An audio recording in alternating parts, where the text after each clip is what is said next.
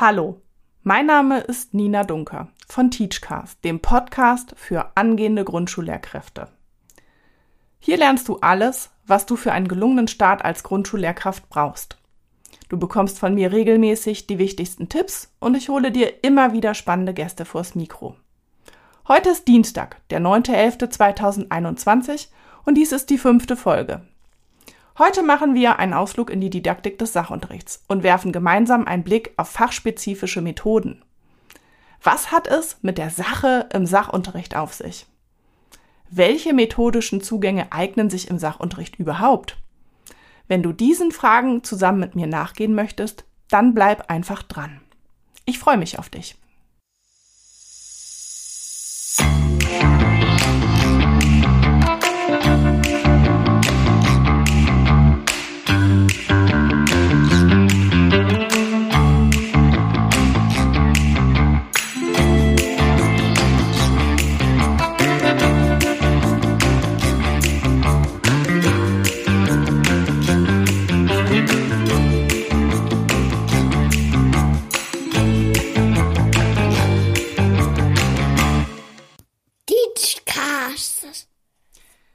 Vielleicht weißt du es schon.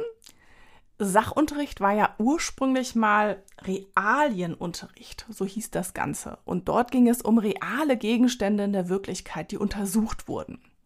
Vielleicht kannst du schon erkennen, wie sich daraus der Sachunterricht entwickelt hat. Dadurch, dass man reale Gegenstände untersucht hat, hat man vor allem die sinnliche Wahrnehmung vorangestellt, also das sinnliche Untersuchen des Ganzen. Und man ging halt damit davon aus, dass damit eben auch ein Erschließungsprozess einhergeht. Köhnlein, einer der großen Sachunterrichtsdidaktiker, auf den ich mich in dieser Folge ganz besonders häufig beziehe, sagt, wir sehen nicht Gegenstände, Bälle, Sonne, Mond, Telefon, sondern erschließen und erkennen gemäß sinnlicher Information und begrifflicher Konzepte. Die sinnliche Information wird un über unsere Sinne generiert. Ganz klar, wir sehen etwas, wir fühlen etwas, wir schmecken, wir hören etwas. Und dieses wird in begriffliche Konzepte, quasi in Kognitionen umgewandelt. Dieser Erschließungsprozess geht eben nur durch das Nachdenken über diesen Prozess der sinnlichen Wahrnehmung hinaus. Das muss man sich einmal bewusst machen. Die Gegenstände und Phänomene, die uns in unserer Umwelt begegnen, stehen eben nicht für sich, sondern erst durch den Erschließungsprozess und das intensive Nachdenken darüber werden sie zu Erkenntnissen beim Lernenden. Köhnlein sagt auch, für den Sachunterricht bedeutet das, der Zugang zur Wirklichkeit führt über die Untersuchung der Phänomene. Heute sprechen wir eher von Phänomenen. Das sind Situationen und Gegebenheiten, ähm, die auch abstrakterer Natur sein können als die damaligen Realien. Ähm, also wenn man hier beispielsweise das Phänomen eines Regenbogens oder das Phänomen Feuer nimmt, ähm, dann ist das komplexer als eben ein einfacher Gegenstand oder eine Realie. Und damit sind wir auch schon ganz tief in der Sachunterrichtsdidaktik mit diesen ersten einleitenden Ideen es geht im Sachunterricht um Erkenntnisse der Lernenden. Es geht darum, etwas zu erschließen. Das ist der Prozess des Lernens im Sachunterricht. Es geht schon lange nicht mehr um Wissen und ähm, ja, Wissensstrukturen oder vermitteltes Wissen. Das wäre wirklich eine veraltete Tradition oder ein veraltetes Bild vom Lernen im Sachunterricht. Diese Idee der Erkenntnis ist eigentlich gar nicht wirklich neu. Man muss tatsächlich nur mal bei Pestalozzi nachschauen. Auch Pestalozzi formuliert die Anschauung, also die sinnliche Wahrnehmung, als Fundament der Erkenntnis. Die Erkenntnis über Phänomene und Situationen und Sachen ist natürlich extrem wichtig für alle Lernenden. Also nicht nur für Kinder im Sachunterricht oder in Institutionen wie der Schule, sondern generell für den Menschen. Denn dadurch entwickeln wir ja auch Problemlösefähigkeiten und erschließen uns unsere gesamte Umwelt.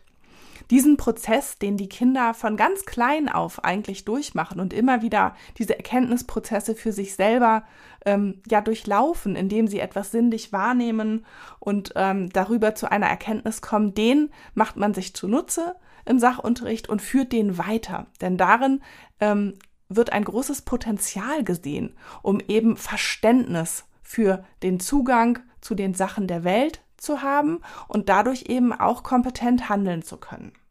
Denn was nützt mir alles Wissen, wenn ich mein Wissen nicht anwenden kann oder wenn es keine Möglichkeit dafür gibt.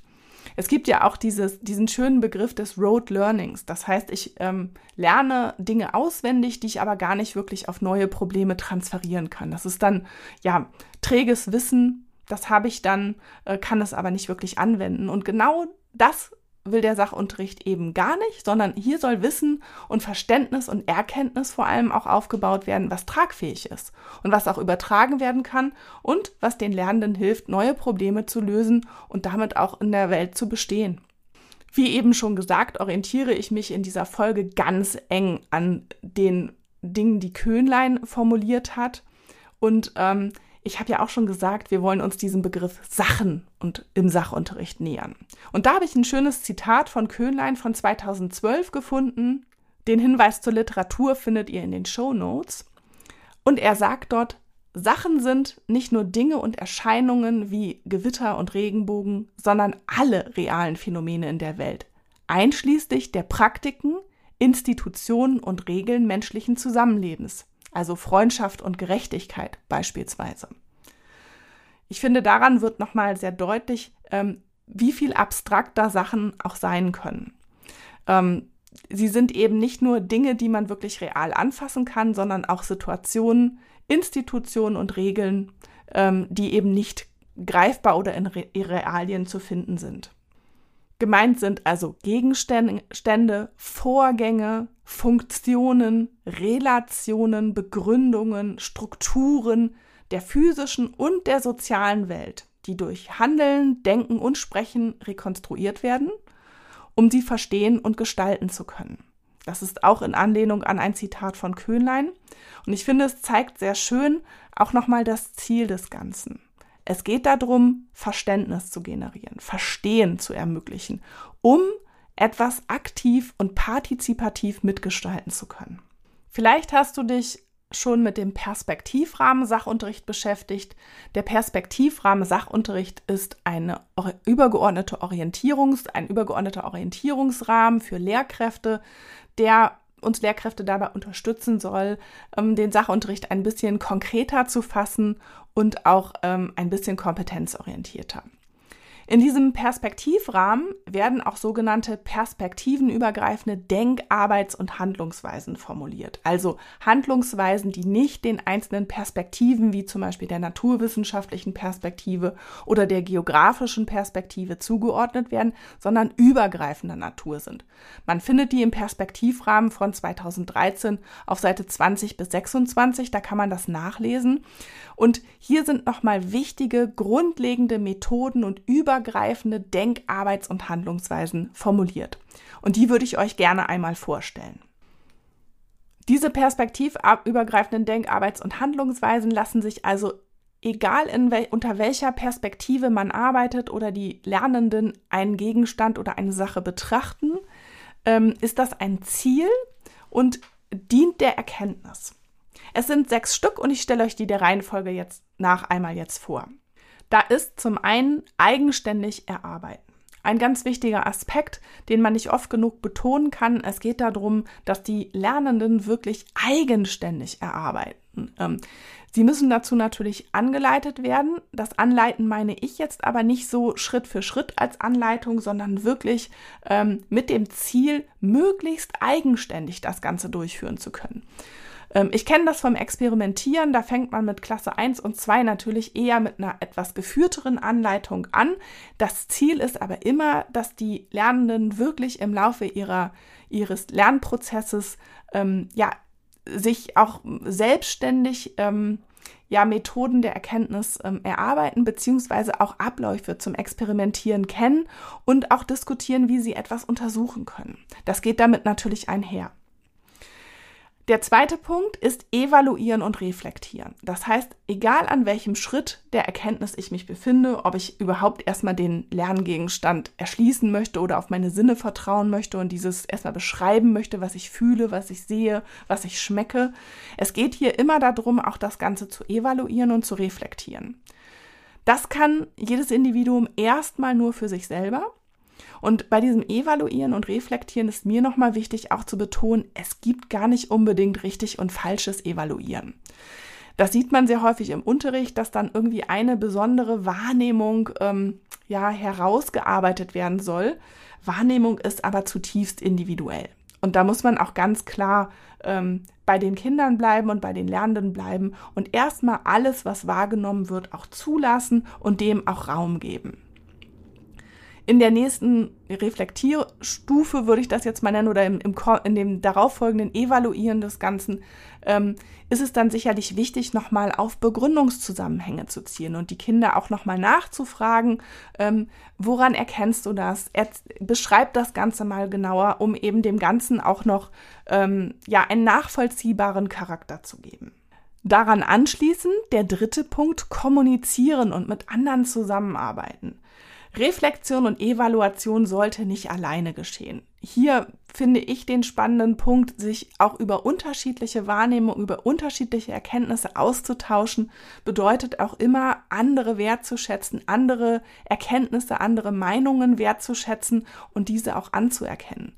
Das steigert bei den Lernenden wirklich ganz massiv auch das Selbstbewusstsein und übt natürlich auch gute Begründungszusammenhänge zu liefern, damit andere dies verstehen können, was sie erkannt haben. Kommunizieren kann natürlich auch alleine passieren, sollte aber wirklich auch in der Schule mit der ganzen Klasse passieren und darüber hinaus. Ich persönlich fand es ja auch immer sehr spannend, ähm, Erkenntnisse, die man ähm, in der Klasse gemacht hat, auch mit den Eltern zu teilen und das auch zu präsentieren und vorzustellen und zu diskutieren, um da eben auch tolle Anknüpfungspunkte zu, zu bieten, ähm, um miteinander ins Gespräch zu kommen und auch das Ganze noch ein bisschen zu Hause zu befördern. Der vierte Aspekt von den perspektivübergreifenden Denkarbeits- und Handlungsweisen ist den Sachen interessiert begegnen. Jetzt ist es so, äh, vielleicht hast du schon ein bisschen Erfahrung gemacht mit Grundschülern, aus meiner Erfahrung kann ich sagen, es gibt kaum Grundschüler, die den Sachen nicht interessiert begegnen. Manchmal nimmt das ab im Laufe der Schulzeit und hier müssen wir Lehrkräfte uns sicherlich auch ein bisschen an die eigene Nase fassen. Ähm, ja, dass das schulische Lernen eben häufig Interesse nicht unbedingt befördert oder kann, es kann so sein. Hier finde ich, kann der Sachunterricht aber wirklich einen großen Beitrag leisten, ähm, mit den Kindern immer wieder auf Entdeckungsreise gehen, den Dingen interessiert begegnen, Fragen zu generieren, etwas gemeinsam herauszufinden mit einer Klasse, ohne dass die Lehrkraft vielleicht schon die Antwort weiß oder ähm, es suggeriert, dass es hier eine Antwort gibt, die die Kinder finden müssen, sondern wirklich eine echte Lernreise mit der ganzen Klasse, mit der ganzen Lerngruppe ähm, zu initiieren, ist wirklich was unglaublich Spannendes. Und ähm, ihr werdet auch merken, ähm, dass das Interesse eben auch unglaubliche Auswirkungen auf die Motivation hat. Da wird dann im Zweifelsfall keiner sitzen und sagen, da habe ich jetzt keinen Bock mehr drauf, das möchte ich nicht, das ist langweilig, sondern die sind dann wirklich häufig alle bei der Sache. Das muss man aber natürlich auch als Lehrkraft unterstützen. Und das geht natürlich nur, wenn man fragenorientiert arbeitet, wenn man die Fragen der Kinder ernst nimmt und sie auch damit wertschätzt. Umsetzen und handeln ist der fünfte Punkt. Ähm, ist ein super spannender Punkt, denn für mich impliziert er immer ein bisschen die Arbeit außerhalb des Klassenraumes. Also Handeln natürlich auch erstmal für das Individuum, also das Übertragen auf neue Problemstellungen. Das heißt, ich hab, bin zu einer Erkenntnis gekommen, zum Beispiel, was ein Feuer zum Brennen braucht und kann das Ganze dann auch übertragen auf einen neuen Prozess und kann zum Beispiel einen neuen Brennstoff identifizieren und schauen, was macht diesen Brennstoff dann so besonders? Was hat er vielleicht auch, welche Ähnlichkeiten hat er vielleicht mit dem Brennstoff, den ich untersucht habe, zum Beispiel wenn man Kerzenversuche gemacht hat. Ähm, ihr könnt euch vorstellen, wenn man Versuche mit Kerzen macht, ist das gar nicht so einfach, den Brennstoff nämlich wirklich zu identifizieren für die Kinder. Auch wenn das für uns Erwachsene erstmal scheinbar banal scheint, so ist es für die Kinder gar nicht unbedingt klar, was dort eigentlich brennt. Wenn man das Ganze dann überträgt auf ein Lagerfeuer, ist gar nicht immer so ganz klar, was hier jetzt der Brennstoff ist und wie Holz eigentlich brennt und wie das genau funktioniert. Das heißt, Handeln oder Übertragen, Transfer ähm, bedeutet natürlich auch, dass man ähm, das mit einbauen muss in den Unterricht. Das ist eben nicht damit getan, dass man das an einem Beispiel ähm, herausfindet und dort zu einer Erkenntnis kommt, sondern es geht auch immer darum, diese Erkenntnis anzuwenden und da eben nochmal wirklich explizit auch in die Handlung zu kommen und seine Erkenntnisse zu benutzen, sage ich jetzt mal ganz salopp. Umsetzen und Handeln kann aber auch darüber hinausgehen. Ich habe das eben schon angedeutet. Ähm, hier, das impliziert für mich hier auch immer noch mehr die Idee, aus dem Klassenraum hinauszugehen und die Erkenntnisse nach draußen zu tragen. Ich hatte hier eben schon die Kommunikation mit den Eltern genannt. Das ist sicherlich ein, eine sehr dankbare Möglichkeit, auch die Eltern zu informieren, was man im Sachunterricht ähm, entwickelt hat, entdeckt hat, was dort zustande gekommen ist und den Kindern eben auch so Raum zu geben, diese, ihre Handlungen, ihre, ihre Umsetzung noch einmal zu prüfen. Sechster Punkt wäre Erkennen und Verstehen ist eben schon ganz viel Thema gewesen. Ähm, ich will nicht alles nochmal wiederholen, ähm, nur sozusagen meine Kernbotschaft. Ähm, erkennen und verstehen ist wirklich das Kernstück des Sachunterrichts. Und das geht weit über Wissen hinaus. Wir hatten ja eben auch schon Umsetzen und Handeln, der Transfer, der da drin impliziert ist. Und das funktioniert eben nur, wenn man etwas wirklich verstanden hat. Das heißt, wir zielen wirklich auf Verstehensprozesse. Ein, der Prozess des Verstehens kann bei Individuen ganz unterschiedlich ablaufen und braucht ganz unterschiedliche Zeit, ganz unterschiedliche Impulse. Und das macht den Sachunterricht auch so enorm spannend, dass man hier wirklich ganz verschiedenartig mit verschiedenen Perspektiven, mit verschiedenen Brillen auf an eine Sache oder ein Phänomen herantreten kann und den Kindern die Möglichkeit für Erkenntnis- und Verstehensprozesse zu ermöglichen. Perspektivübergreifende Denk-, Arbeits- und Handlungsweisen, die sind natürlich immer gebunden auch an ein Thema. Das heißt, die lassen sich nicht, ja, sozusagen ohne Thema entwickeln, sondern sie lassen sich immer nur im Laufe dieses Lernprozesses, im Laufe dieses Verstehens- oder Erkenntnisprozesses bearbeiten und entwickeln.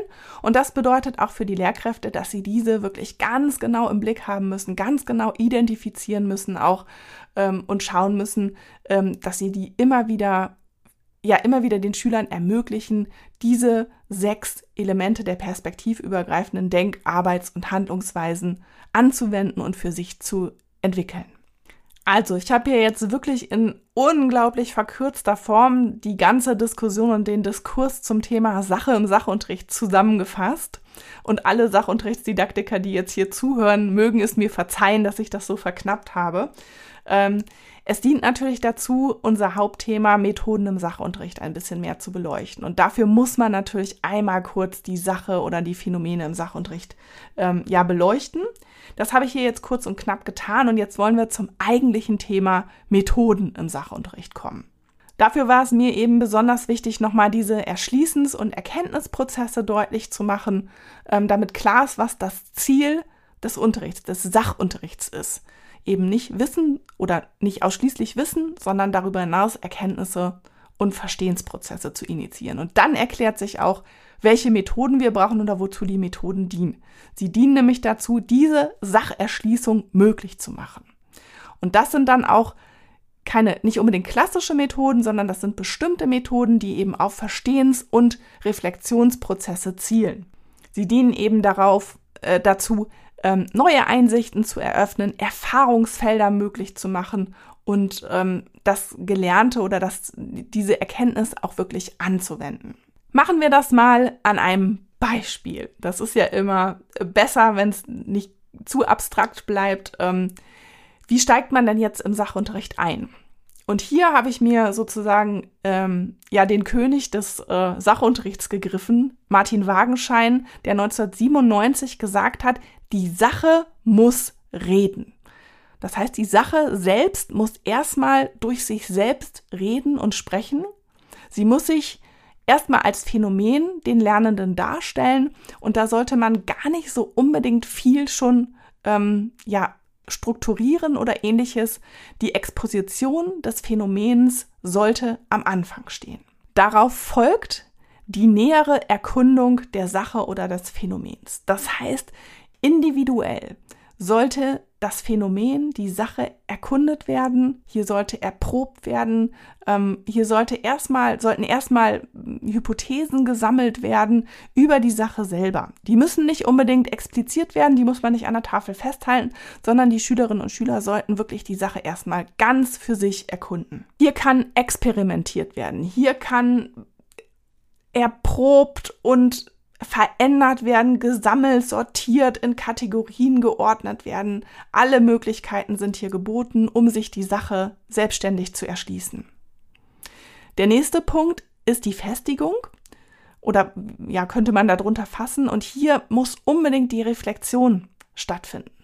Ähm, hier muss Raum gegeben werden, diese Erkenntnisgewinnung für sich selber zu reflektieren, mit den anderen zu kommunizieren und damit eben auch nochmal zu reflektieren und den Sachverhalt für sich oder das Phänomen für sich auch darzustellen, die Zusammenhänge darzustellen und für sich auch zu ordnen. Das kann ganz unterschiedlich stattfinden. Wir alle wissen, Sprache dient hier natürlich ähm, als Mittel zum Zweck. Nichtsdestotrotz gibt es natürlich auch andere Methoden. Hier kann man malen, man kann in die ästhetische Bearbeitung gehen, man kann Produkte herstellen, man kann Experimente machen und die Dinge auf andere Phänomene übertragen ähm, oder auch klassische Präsentationen wären eine Möglichkeit. Wichtig ist, diese Reflexion geht auch einher mit der Kommunikation. Das heißt, es ist ein, ein gemeinsamer Erkenntnisprozess, der aber nicht auf die gemeinsame Erkenntnis unbedingt zielen muss, sondern auf den Austausch und die Kommunikation über individuelle Erkundungswege des, der Phänomene.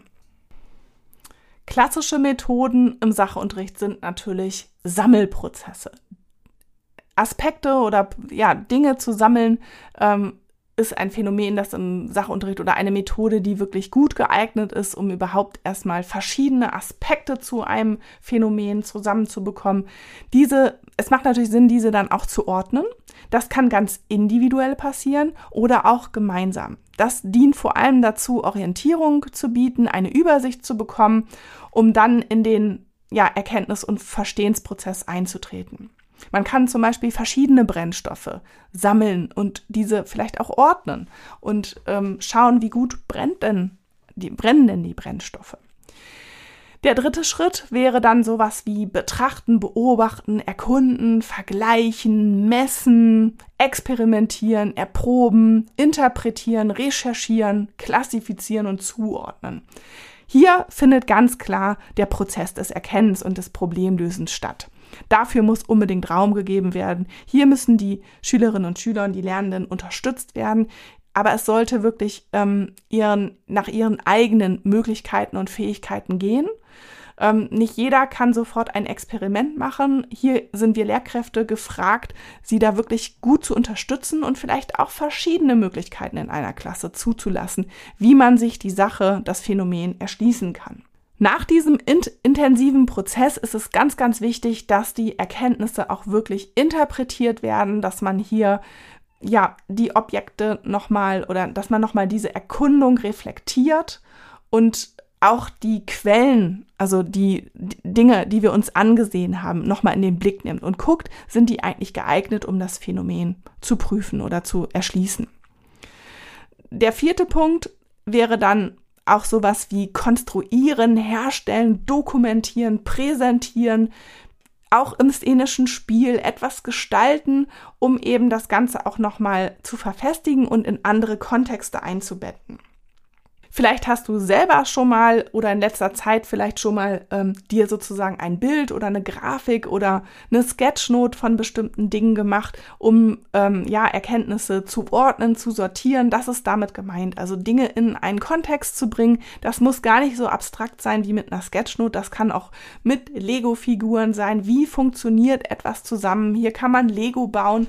Etwas ähm, steht für etwas, kann für etwas anderes stehen ähm, und so können können Zusammenhänge auch erklärt werden und damit kann eben auch Erkenntnis ähm, reflektiert werden intensiv nochmal. Es ist sicherlich gut im Unterricht auch immer eine Wiederholungs- oder eine Übungsszenario mit einzubauen, um das Gelernte nochmal zu wiederholen oder in andere Kontexte zu setzen und es dann natürlich auch ähm, anzuwenden und in neue Kontexte zu vernetzen, also auf andere Phänomene zu übertragen. Du kannst dir sicher vorstellen, dass ähm, Lernende, die so zum Beispiel in der ersten und zweiten Klasse sind, natürlich ähm, noch kein ausgefeiltes methodisches Repertoire kennen, um sich Dinge zu erschließen. Also hier ist auf jeden Fall Unterstützungs, sind Unterstützungsmöglichkeiten wichtig, um ihnen auch Erkenntnisprozesse zu ermöglichen.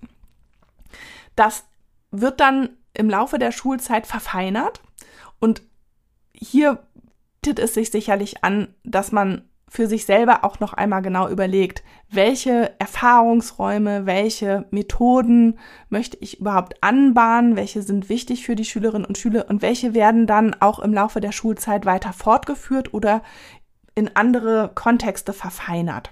Also ich denke jetzt hier zum Beispiel an äh, die weiterführenden Schulen.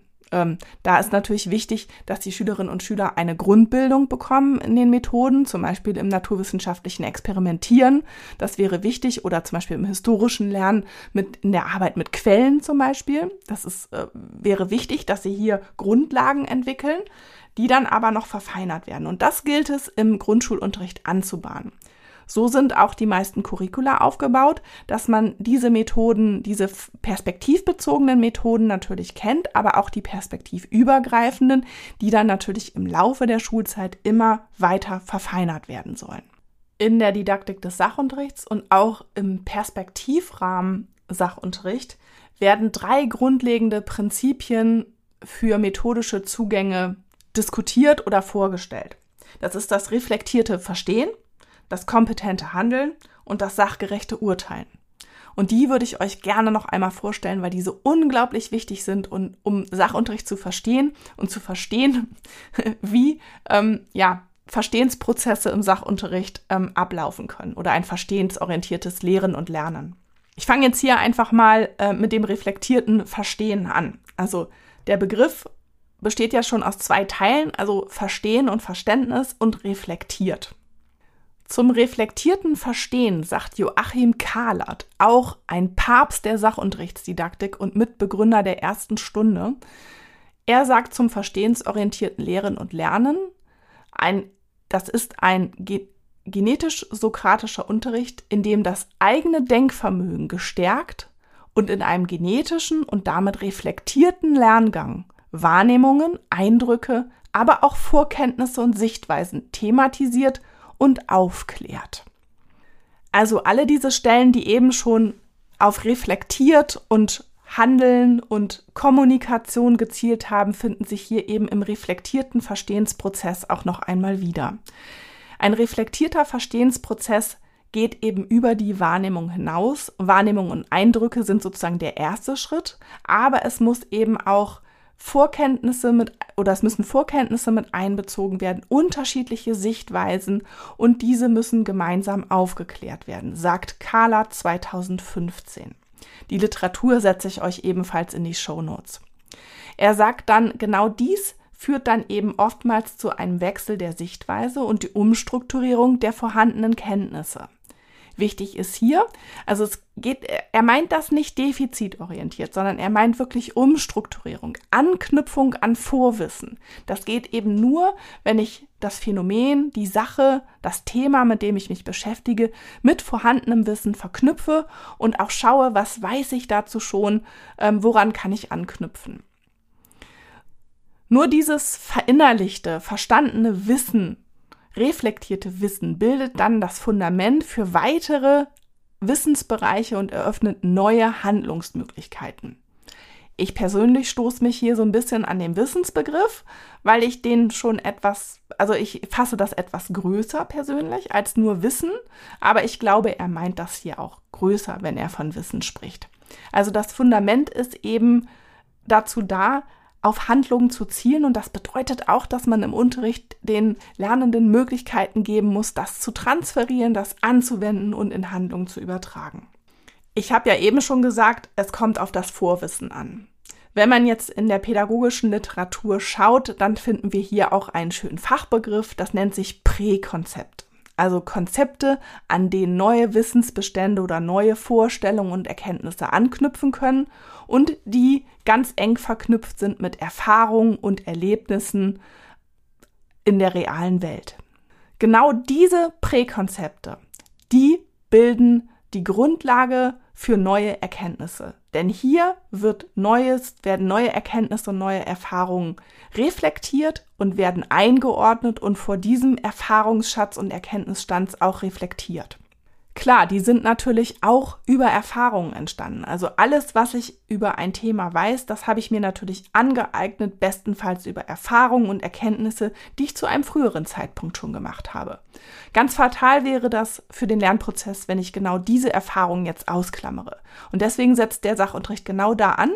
Und bestenfalls ist es auch so, dass man diese Erfahrungen und Alltagstheorien, diese Präkonzepte auch einmal expliziert. Also, dass man die wirklich festhält, dass man die einmal nach außen bringt und sagt, was weiß ich denn schon zu diesem Phänomen?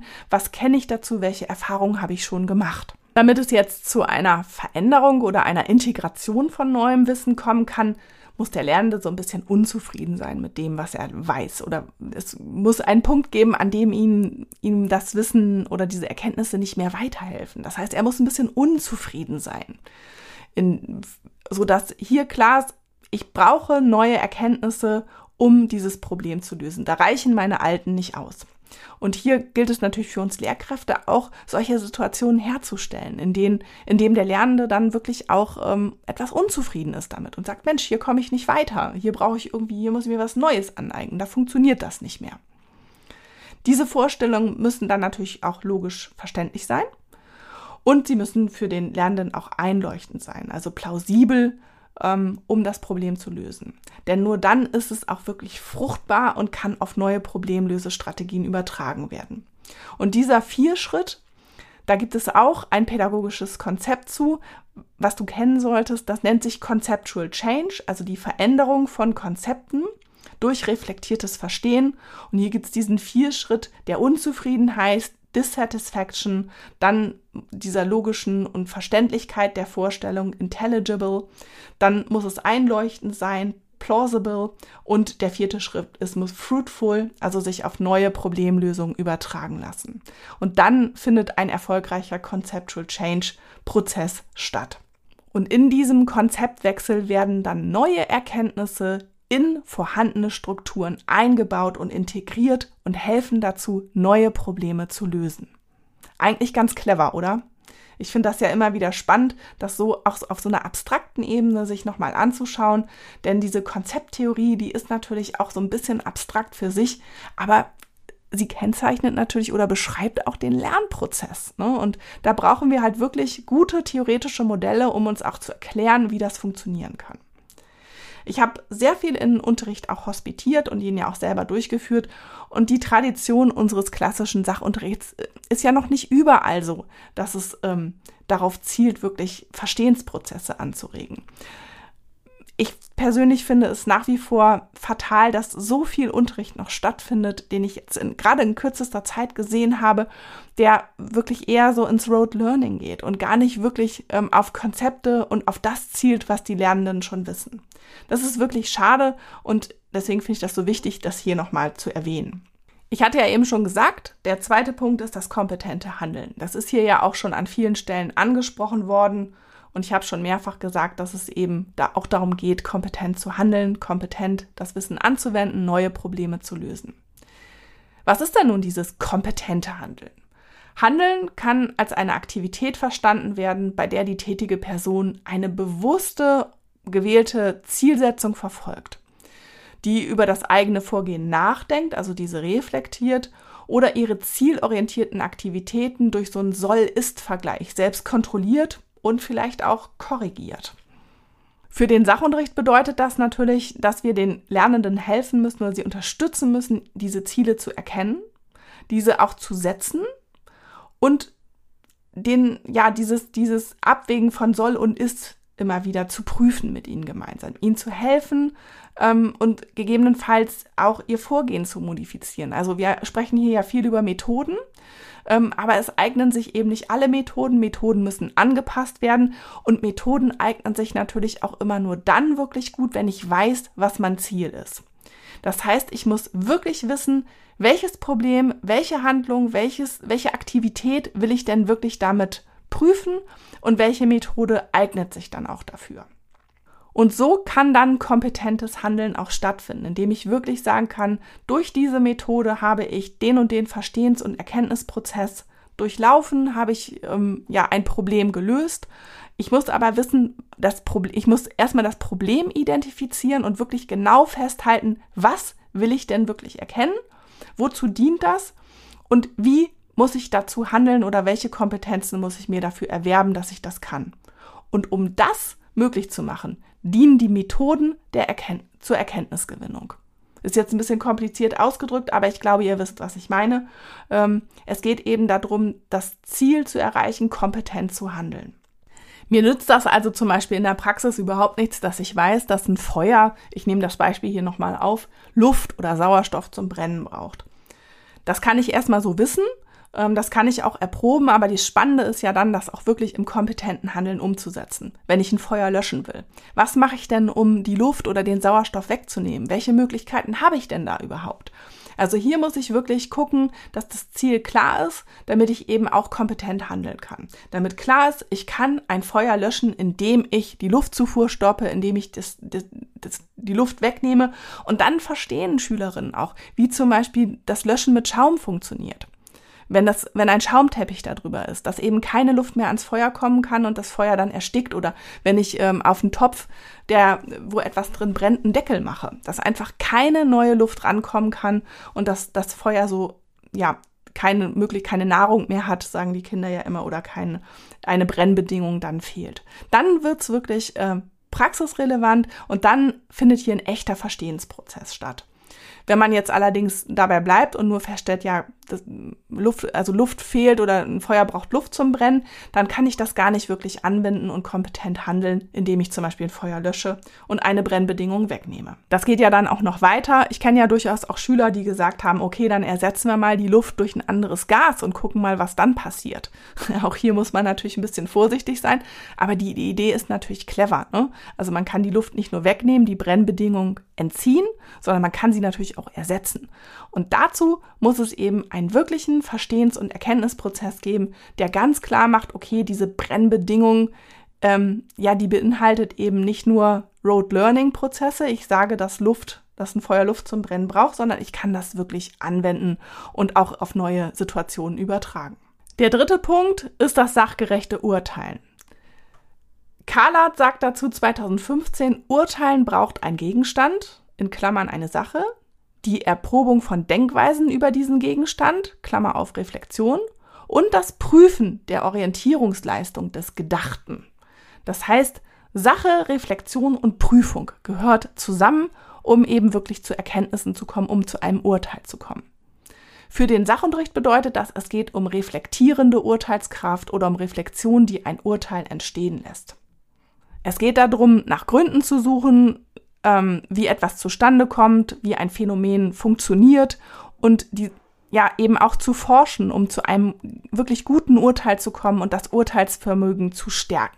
Hier formuliert der Sachunterricht verschiedene perspektivbezogene Formen des sachgerechten Urteils. Also beispielsweise aus der sozial- und kulturwissenschaftlichen Perspektive das moralische und ethische Urteilen. Hier bezieht sich das natürlich auf den eigenen Lebensentwurf der Lernenden, auch in der geografischen Perspektive haben wir das moralische und ethische Urteilen zum Beispiel in der Frage, wie Menschen die Gestaltung von Räumen und ihrer Umwelt ähm, durch Veränderung verantwortlich gestalten können. Ähm, ja, stopp, hier mal ja Punkt. In der hist historischen Perspektive haben wir das ethische Urteilen, wo das Handeln gegenwärtig lebender Menschen verglichen wird mit dem, ähm, ja, mit dem Handeln ähm, früherer Generationen, aber eben auch das Übertragen auf künftige Generationen. Ne? Also wie sollen die leben, beziehungsweise welche Handlungsmöglichkeiten haben zukünftige, zukünftig lebende Menschen? Das wäre die historische Perspektive. Wir haben die naturwissenschaftliche Perspektive, in der ein sachlogisches, moralisches und ethisches Urteilen zum Beispiel im Hinblick auf Bildung für nachhaltige Entwicklung oder Probleme im Verhältnis von Mensch und Natur thematisiert werden können und sollen. In der technischen Perspektive geht, gibt es das ethische Urteilen bei Fragen zu Umwelt- und Sozialverträglichkeit von Technik, die eben beschrieben und bewertet werden muss. Ich sag mal Stichwort Digitalisierung. Da kann man natürlich ganz viel ethisches Urteilen üben und das natürlich auch unter ganz verschiedenen Perspektiven beurteilen. Was brauchen Schülerinnen und Schüler oder Lernende allgemein? Was brauchen die denn jetzt für Kompetenzen, um sachgerecht urteilen zu können? Wichtig ist hier, auch nach Kalat, also ich zitiere Kalat jetzt hier nochmal, ein differenziertes Wahrnehmen, ein differenziertes Denken und ein differenziertes Handeln. Das geht natürlich in allen drei Bereichen immer mit einer sehr, sehr intensiven Reflexionsleistung einher. Also das Reflektieren der eigenen Wahrnehmung, das Reflektieren des eigenen Denkens und des Handelns spielen hier eine ganz, ganz große Rolle.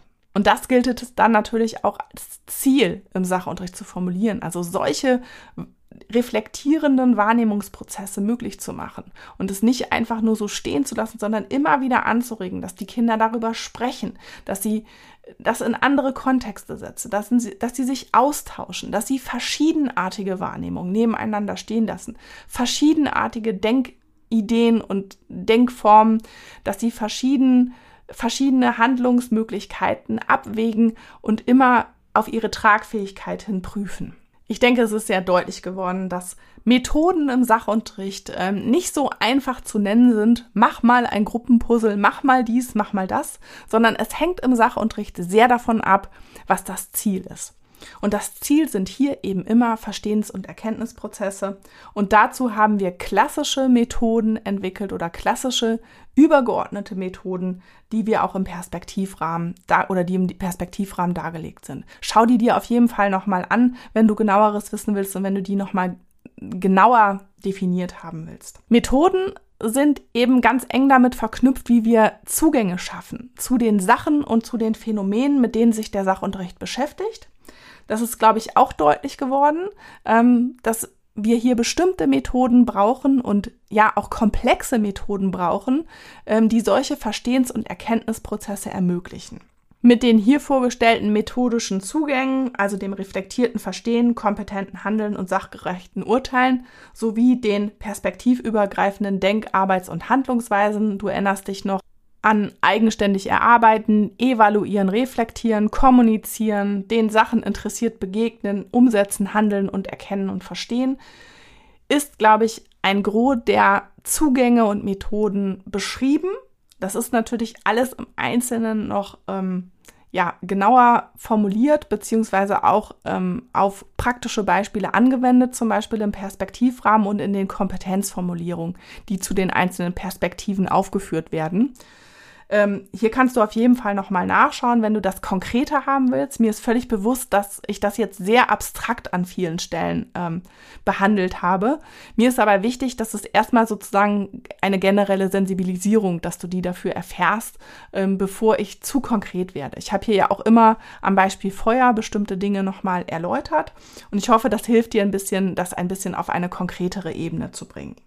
Mach dir nochmal bewusst, dass es immer darum geht, an das Vorwissen der Lernenden anzuknüpfen und dass alle Methoden dies eben mit berücksichtigen müssen beim Ziel, nämlich dem Erkenntnis- und Verstehensprozess. Ich bin damit am Ende dieser Folge angekommen. Ich freue mich, dass du dabei geblieben bist. Du kannst diesen Podcast gerne abonnieren. Auf allen gängigen Plattformen ist er zu finden. Und ich freue mich natürlich ähm, über eine Bewertung deinerseits. Vielen lieben Dank und bis zur nächsten Folge. Thank you.